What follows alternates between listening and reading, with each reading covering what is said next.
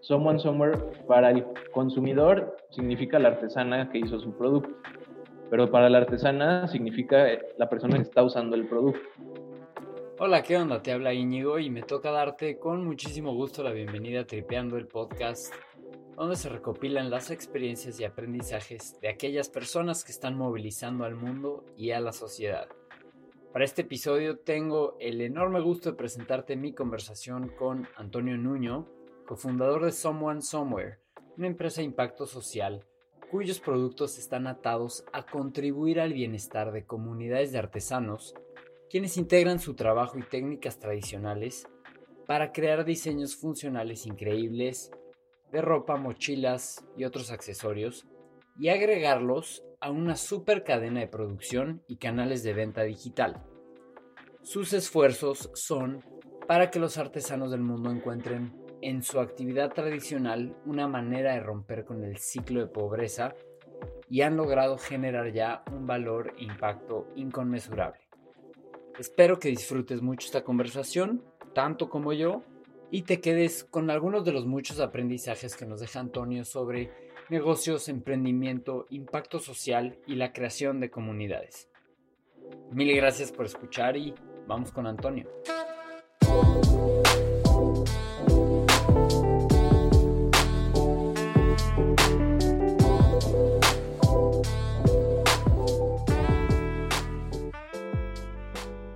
Antonio, ¿qué tal? Muchas gracias por estar aquí. Me da muchísimo gusto conocerte y te agradezco el tiempo y la oportunidad de poder platicar contigo.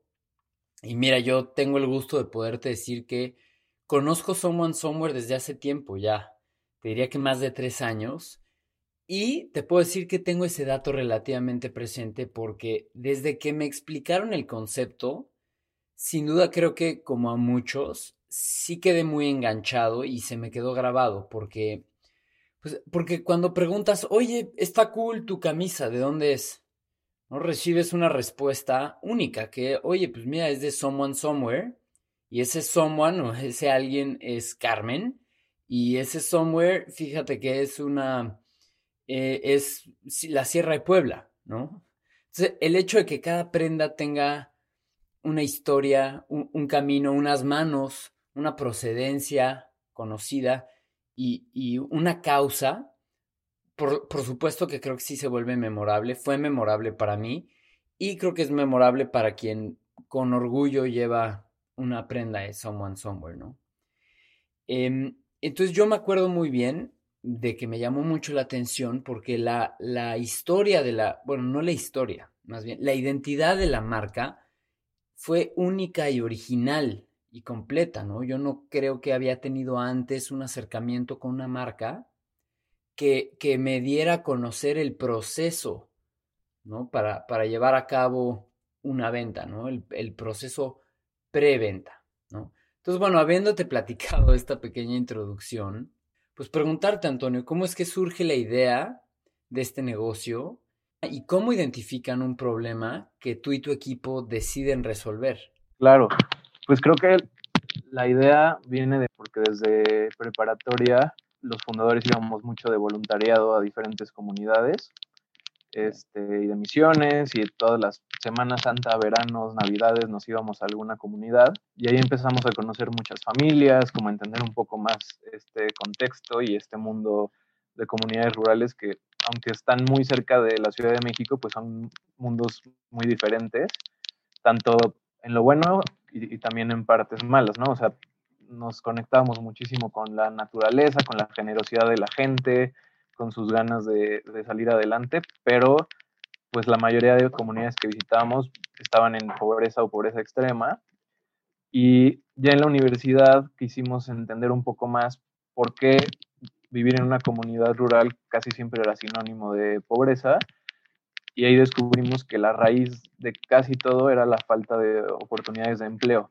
Eh, aunque son comunidades que suelen estar cerca de alguna ciudad, están muy desconectadas del resto del mundo y pues lo que vimos es que la mayoría de, de los hombres se dedicaban al campo y la mayoría de las mujeres a la artesanía eh, y hacían cosas que, o técnicas que aprendían de sus mamás, de sus abuelas y que pues les encantaba hacerlo, tenía una historia súper fuerte y eran productos increíbles, pero digamos que las siluetas de los productos en los que incorporaban sus técnicas ya no iban de acuerdo a lo que la gente usa hoy en día. Entonces estaban quedando más como souvenirs o recuerditos, que es un mercado muy chiquito, y la gente estaba poco a poco dejando de, usar, incluso en las comunidades.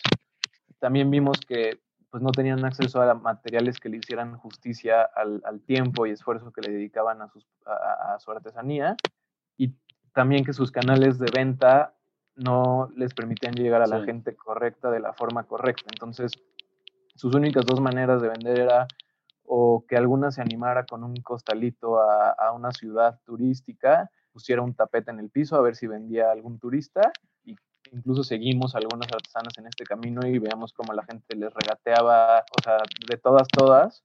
Y el otro era pues darle en consignación sus productos a, a, le llaman coyotes, que es gente que lleva con camiones, se lleva todos los huipiles, eh, cerámica, cestas, el, el, producto que se haga en la comunidad y pues lo llevan a tiendas en, igual, en lugares turísticos. Por eso la mayoría de tiendas de artesanía están atiborradas, porque los artesanos tienen tanta necesidad de vender que se los dejan a consignación y los coyotes pues llegan tres o seis meses después, le pagan a algunos artesanos si vendieron algo y muchas veces más como para mantener vivo el sueño de que pueden vender por ahí que, que realmente algo que funcione. Pero pues vimos que había muchísima historia, un potencial de impacto muy grande. Enorme.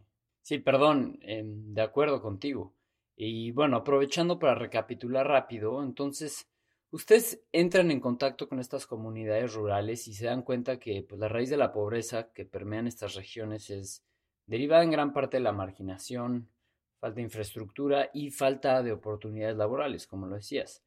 Mientras los hombres se dedican al campo, las mujeres se dedican a pues, la artesanía de productos que pues muchas veces, por más que tengan técnicas de producción muy avanzadas o ancestrales, pues tristemente van perdiendo atractivo, competitividad o hasta usos eh, fuera de, como decías, pues ser un souvenir. Y pues esto hace que se vayan quedando atrás en la historia. Y también, claro, porque sobre todo venderlos es difícil. Como artesano dependes de, pues, como decir, los coyotes, el transportador, el dueño de la tiendita, de tal y tal y cual. Y ahora imagínate que a cada uno de esos intermediarios si ya de por sí tu producto es barato, ahora le tienes que andar repartiendo un cachito de tu venta a todos, pues está muy complicado, ¿no? Sí, o sea, de hecho hay casos en los que hay hasta seis intermediarios entre el artesano y el que compra. Y pues obviamente cada intermediario se lleva su cacho y acaba bajando mucho lo que reciben. Y otro tema que también pasa, que es muy, muy interesante, es que como todos hacen la misma técnica en el mismo producto, se vuelven competencia y, veíamos muchos casos de vecinos que en vez de ser amigos y ayudarse, era pues es que este cuate es mi mayor competidor de todos y, generaba una dinámica pues no tan padre que era medio innecesaria. O sea, al final si lograran trabajar en el mismo equipo, también sería un impacto muy grande porque pues para salir de la pobreza el ingreso es una parte, pero la otra, las otras dos claves, educación y tener una red de gente que te ayude en cualquier cosa buena o mala que te pase, ¿no? Entonces, pues vimos que muchas artesanas no tenían amigas, por ejemplo, porque todas las mujeres de su comunidad eran artesanas imagínate, llegaba algún turista a la comunidad y salían 50 artesanas a tratar de venderle y si una vendía, significa que las otras no iban a vender. Claro, se genera esta competencia interna, ¿no?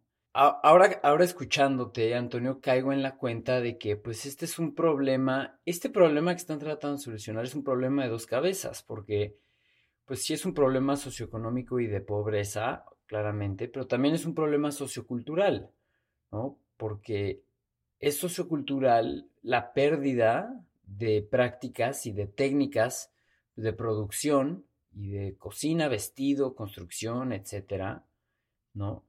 Y pues qué fuerte, ¿no? Que un producto, por más valor cultural y tradicional que pueda llegar a tener, pues sí es difícil de hacer. Y además es difícil de vender, pues va como que se va empujando a que tristemente desaparezca en el tiempo, ¿no? Y esto es un problema de desconexión, marginación, falta de apoyo, ¿no? Es un perpetrador de pobreza por la pérdida de sustento monetario, pero también es un borrador de cultura, que donde se, donde entra en riesgo de perder pues este arte ancestral, ¿no?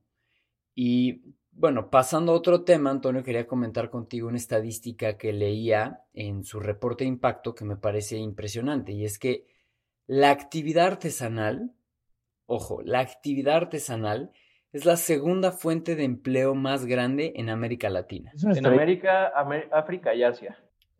Wow, ok, claro, gracias. Sí, este dato es impactante, ¿no? La segunda fuente de empleo en América Latina, África y Asia.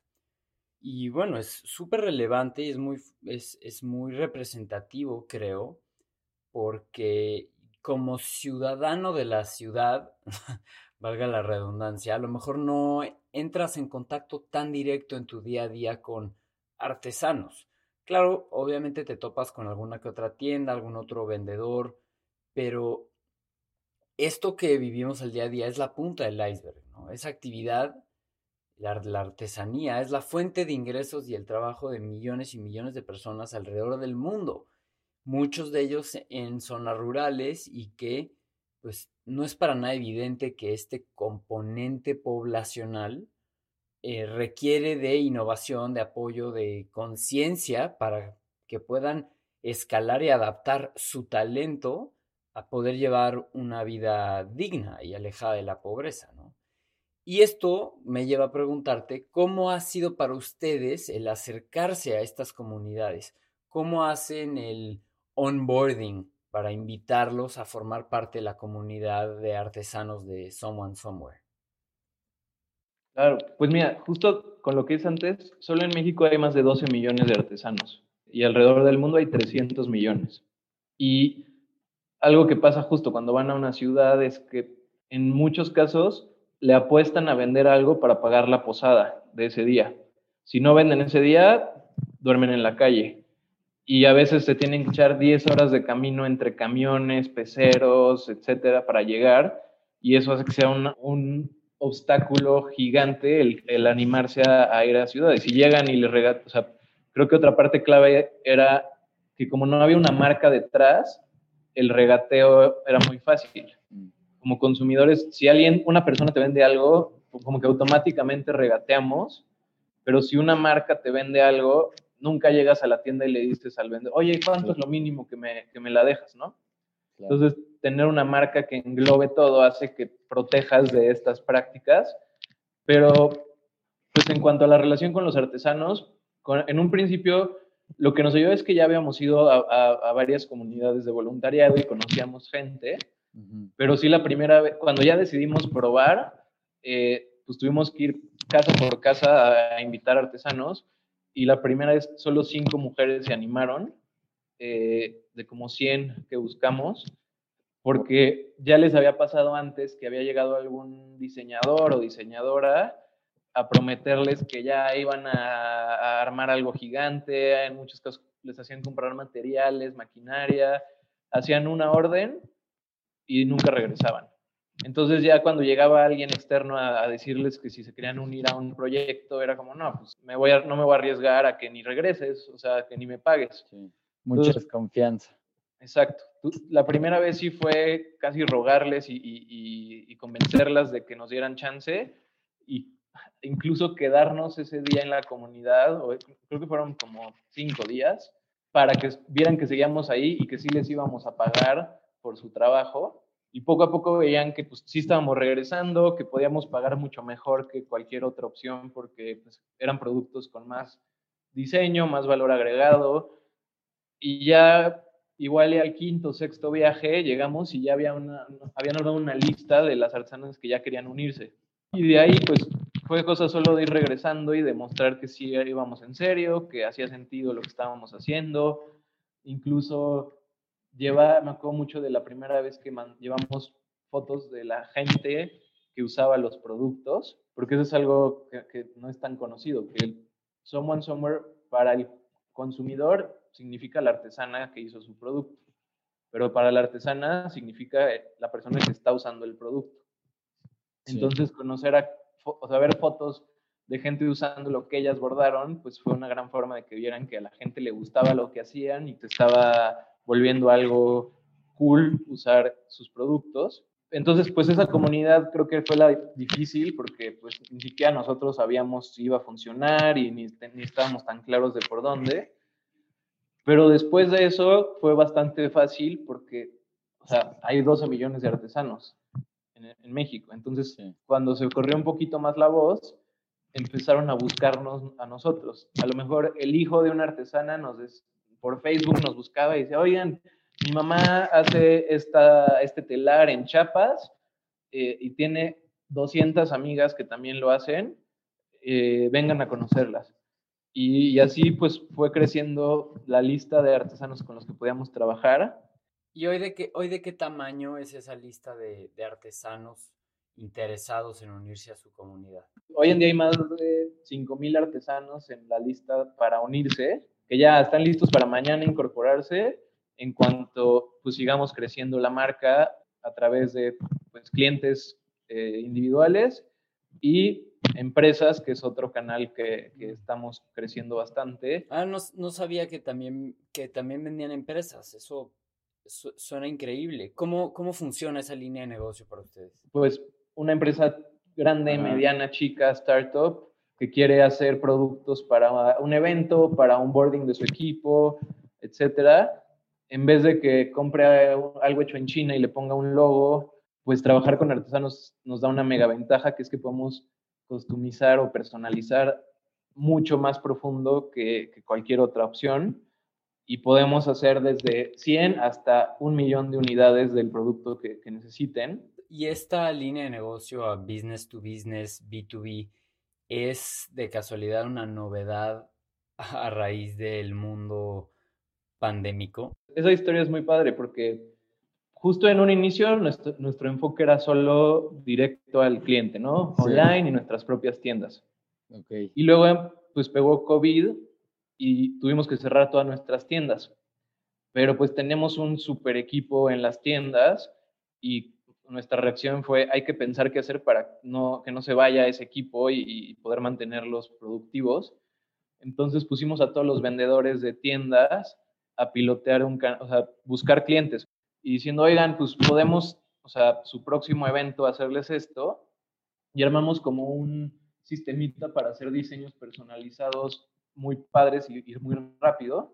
Y pues digamos que se destapó una caja de Pandora porque para muchas empresas era como, oye, llevo 10 años comprando productos genéricos hechos en China que acaban de pijama o perdidos en un cajón y esto puede tener un super impacto. Mis empleados van a hasta poder conocer qué artesano hizo su producto, va a verse mucho mejor que lo que, cualquier otra opción que tenga y yo como empresa voy a poder tener un impacto con algo que ya estoy gastando. En muchos casos es cosas que llevan comprando desde que empezaron y aquí es por el mismo precio la puede ser un artesano y mucho más padre. Entonces, pues empezó a caer de que Uber, Google, Amazon, eh, bancos grandes o startups grandes, que solo uno de esos puede hacer que una comunidad de 200 personas ya tenga chamba. Y pues está interesante porque pasó de ser como un piloto. Al principio era, con que saquemos lo de las tiendas cerradas, va a ser un mega hit. Y ahorita ya se está volviendo un canal que va a poder ser igual de grande que el de D2C. Claro, sí. Buenísimo. Muchísimas felicidades por eso. Qué buen pivot, porque qué buena forma de darle vuelta a una situación adversa, ¿no? Es un buen ejemplo de cuando las dificultades traen consigo nuevas oportunidades, ¿no? Em, Antonio, y cambiando un poco de tema, quisiera compartir con la audiencia y contigo otra estadística que conoces muy bien y que es el número de personas que con la intermediación de Someone Somewhere han logrado salir de la línea de pobreza, son 78 personas, y 140 personas más que han logrado salir de la pobreza extrema. Y esto, pues sin duda es un gran número, un número invaluable, quizás. Y a eso va mi pregunta, y es que, ¿cómo le haces para medir o para interpretar este tipo de resultados sociales en contraste con logros financieros? ¿Me explico? Más porque dentro del mundo emprendedor, a ver, todo mundo se mide en términos monetarios, márgenes, rentabilidad, casi que con triple decimal, ¿no? Entonces, ¿cómo le haces tú para interpretar o priorizar un logro así, un logro no financiero? ¿Cómo sopesas una métrica financiera versus una métrica de impacto social? ¿Y dónde y cómo alinean y o balancean sus objetivos de impacto social con el objetivo del negocio? Te diría que la, la clave de todo es que el modelo esté diseñado de una forma en la que el impacto esté muy atado a, tu crecimiento. Entonces, acá el dilema podría parecer difícil, pero no es tanto porque es mientras más crezco, más impacto tengo y más chambas genero. Y ya lo que tú sí tienes que cuidar mucho es cuánto pagas a los artesanos, cómo les pagas, etcétera, porque y, y tú volverte, por ejemplo, cuando empresas muy grandes luego te piden 90 días de pago para, o sea, tú les entregas hoy y ellos te pagan en 90 días. Y ahí es tener la fuerza de decir, oye, yo no le voy a pagar en 90 días al artesano, le voy a pagar en el segundo que me entregue. O le voy a pagar la mitad para los insumos y la otra en cuanto me entregue. Entonces es como ir jalando a todos los externos hacia, hacia lo mismo, pero fuera de eso, tus incentivos están súper alineados. Mientras más creces, más artesanos tienes y pues si tienes 5.000 artesanos escribiéndote diario, oigan, ¿cuándo me puedo unir? Ya estoy listo, pues te motivas mucho más a, encontrar la forma. Y yo creo que la otra que es menos obvia, que, que, que le da mucho sentido a todo, es que cuando lo que haces tiene un impacto y una misión tan clara, empiezas a traer talento a tu equipo que no, no hay manera de que consiguieras si no fuera ese tu modelo. O sea, gente dos o tres veces más talentosa o capacitada de lo que podrías pagar y conseguir en una empresa normal. Y llega un punto en que eso se empieza a notar muchísimo, porque ya no solo es tu misión y tu impacto, sino que tienes gente tan buena que tus productos empiezan a ser mejores que la competencia, pero si ya quitándoles la historia, ya es, esta mochila es desde donde la veas es mejor que la que de cualquier otra marca porque el equipo que la creó y diseñó es mucho mejor. O tus campañas de marketing son mucho mejores que cualquier otra marca porque tienes un super equipo. Y yo la forma en que lo digo es que todos, es como si estuvieras en un equipo que todos tenemos dos motores en vez de, y, competimos contra empresas que solo tienen uno. Cuando la lana es como el único, hay veces que te, que te motiva y quieres eh, ganar más, pero en nuestro caso, el día que no te motiva eso, te motiva el impacto que vas a tener y viceversa. Entonces, pues tienes mucho más gasolina para llegar mucho más lejos. Y, son cosas que son difíciles de medir, pero desde adentro se sienten muy, muy, muy, muy cañón. Claro, claro, wow, increíble, me encantó esa respuesta y pues es, recalco la importancia de ese sentido de propósito, ¿no? Ese sentido de propósito que pues, funge como tu, verdadera gasolina y tu, eje rector, ¿no? Tu faro para, para, seguir, seguir, seguir y encontrar esa satisfacción, ¿no? Em, qué padre.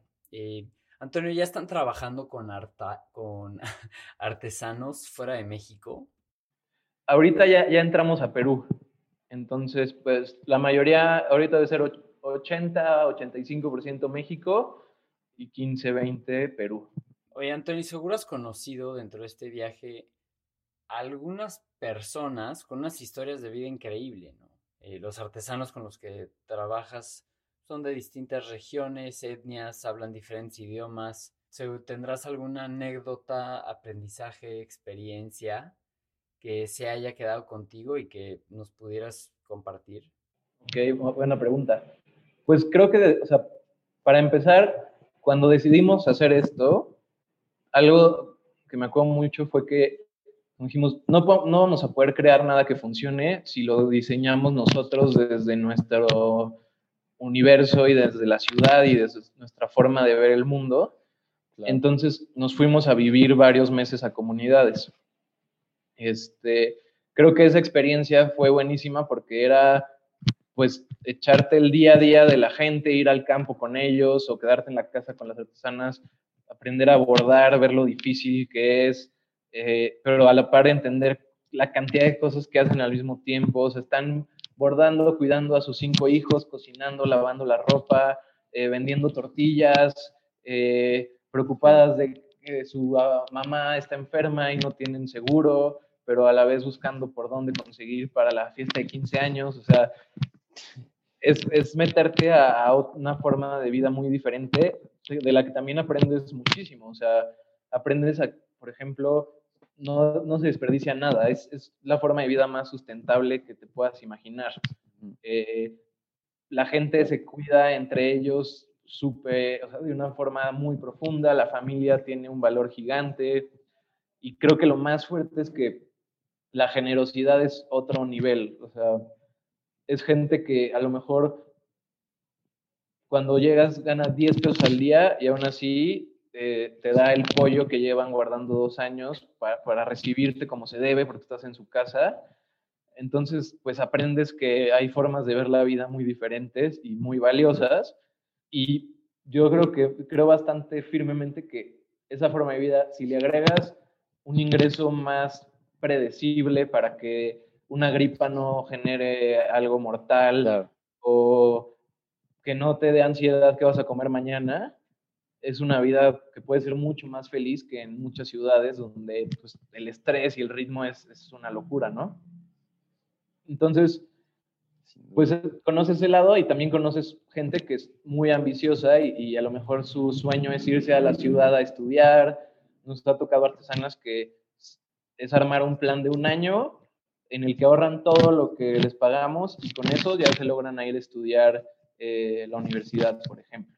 Cada comunidad es, un mundo, son muchas historias diferentes. Lo que no me encanta es que ya llegamos a un mundo en que no, no podemos por lo menos yo no puedo conocer a todos los artesanos como al principio, pero pues ya tienes tus historias y gente que conoces muy bien y que visita seguido y vas viendo cómo mejora todo y pues en tu mente lo multiplicas por 100 para saber el impacto que está pasando, ¿no?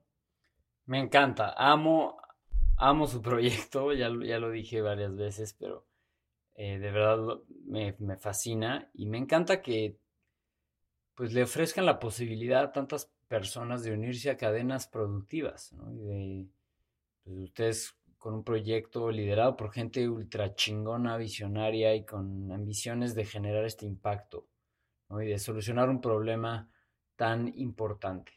Pero quizás no todos te lo han di no te han dicho lo mismo que yo, no tan, tan aduladores. Quizá te has topado con algo de escepticismo y más aún a lo mejor cuando estás tratando de levantar dinero y te presentas ante los grandes capitales y los grandes fondos, ¿no te han castigado o no les genera dudas el hecho de que seas una empresa de impacto social? Buena pregunta, creo que depende mucho. O sea, hay fondos de impacto que solo invierten en empresas sociales.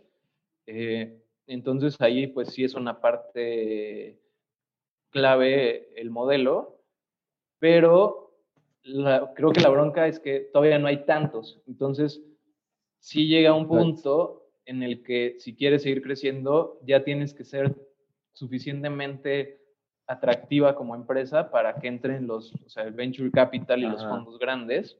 Yo he visto que, que ya cada vez se entiende más cómo puede combinarse los dos mundos. Y si tu modelo está bien armado en el que se conectan los dos y no se pelean, creo que te ayuda mucho en, o sea, puedes demostrar que tienes mejor talento, que tienes mucha más lealtad como marca, o sea, la gente que nos compra una vez es mucho más probable que nos vuelva a comprar que casi cualquier otra marca y eso tiene mucho valor. Sí. Eh, lo que sí, nos ha pasado es, por ejemplo, ya que llegamos a etapas más avanzadas, siempre la duda es si podemos crecer la producción, como que es medio contraintuitivo hacer un millón de unidades con artesanos. Sí. Y ahí nos toca eh, literal tener un budget asignado para hacer que viajen los inversionistas a las comunidades.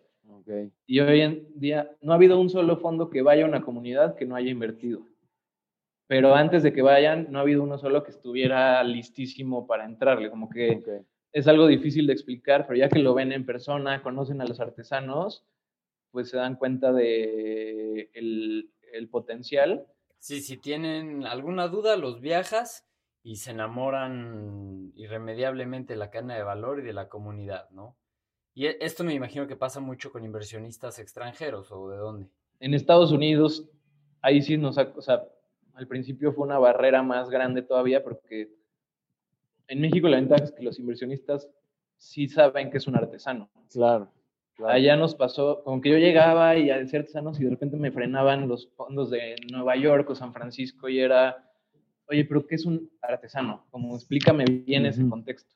Entonces ya tuve que rehacer toda mi, plat, mi pitch famoso para empezar explicando qué es un artesano. Creo que cerrar los primeros fondos de allá fue complicado por eso, pero ya que entraron los primeros, pues ya entre ellos mismos dicen, no manches, ya, ya lo vi y de ahí no hay bronca. O sea, nos preocupa que crezca la marca, pero los, como que pensarías que trabajar con artesanos es un relajo, que son muy informales, etcétera. Y es todo lo contrario, ya que les das la oportunidad correcta y, les enseñas un poco pequeñas nociones de organización y de como administración, o sea, tenemos menos errores de calidad que la mejor fábrica del mundo. Digamos que ya que tienen esa oportunidad, ni de broma la pierden y dan el 200% para nunca tener un error Aparte, pues la marca, algo que es clave es que todos los productos los firma el artesano que los hizo. Sí. Entonces, pues ya se vuelve un arte y no solo una producción. Y no se arriesgan a que, o sea, dicen, esto tiene mi nombre, no va a estar mal hecho. Y ese es, ese es justo, justo es absoluta y totalmente la diferencia y tu ventaja competitiva, ¿no? Lo mismo que comentaba al principio, que existe esta identidad y conexión con él o la artesana que pues es intangible pero aún así es real y, es sumamente valiosa, ¿no? Y, y, ese valor por la personalización y el cuidado del trabajo del artesano pues tiene su, digámosle, efecto secundario de que no puedes producir al ritmo de una maquinaria sin límite, ¿no? El valor está en el trabajo de estas personas, no en la producción cada vez más grande, cada vez más barata, porque no, no es el modelo de negocio de una empresa de fast fashion, ¿no? Claramente. Em, pero bueno, Antonio, se nos, se nos acaba el tiempo y bueno, para cerrar, ¿nos podrías dejar alguna recomendación? Libro, documental, podcast, similar, algo que te guste. Ok, pues creo que soy más de, de libros, entonces se me ocurren dos que pueden ser buenos. Uno se llama Factfulness, que chance ya se los han recomendado, pero es de un doctor que vivió en Mozambique y se dio cuenta que gran parte del problema es no los problemas en sí, sino los datos que tenemos de los problemas. Y el libro explica muy bien y como de una forma muy amena muchos datos clave que tenemos muy anticuados. O sea, que las cifras que casi todos tenemos en la cabeza son de los 60, pero por ejemplo, la cantidad de gente que vive en pobreza o el tamaño de la población en 50 años, 80% de la gente piensa algo muy pesimista, pero ya la realidad hoy es muy diferente y ese libro lo, lo, explica muy bien. Y el otro que me gusta mucho es, se llama Why We Sleep, que pues es la ciencia del sueño y pues pasamos un tercio de la vida durmiendo y casi no sabemos nada de por qué, ni cómo, ni qué pasa en ese momento, pues entonces es un libro que hacemos que pues todos los que entran a Someone lean al, cuando llegan y todos nuestros horarios del día de oficina están alrededor de los ciclos de sueño de la gente, porque creemos que pues si eres nocturno y te conviene empezar a las 11 tu chamba, pues es mucho mejor para todos hacerte despertar a las 8 y que seas un zombie todo el día. Entonces, ese libro lo explica muy bien, pero conciencia, o sea, no es opinión, sino es esto pasa, estos químicos se mueven, etcétera. Entonces creo que esos dos pueden ser muy interesantes. Buenísimo. Pues Antonio, muchísimas, muchísimas gracias otra vez. Muy buenas tus recomendaciones y mejor aún esta conversación. Y bueno, invito a la audiencia que se metan a la página de Someone Somewhere hacer alguna compra consciente o recomendarlo, lo que sea. Les garantizo que les va, les va a gustar mucho lo que hacen. Y bueno, de mi parte les deseo, Antonio, toda la suerte y todos los éxitos del mundo. Gracias por venir a compartir. Te mando un abrazo y ojalá nos podamos conocer pronto en persona. A ti, Íñigo, gracias por, por la invitación y felicidades igual por el podcast que está increíble.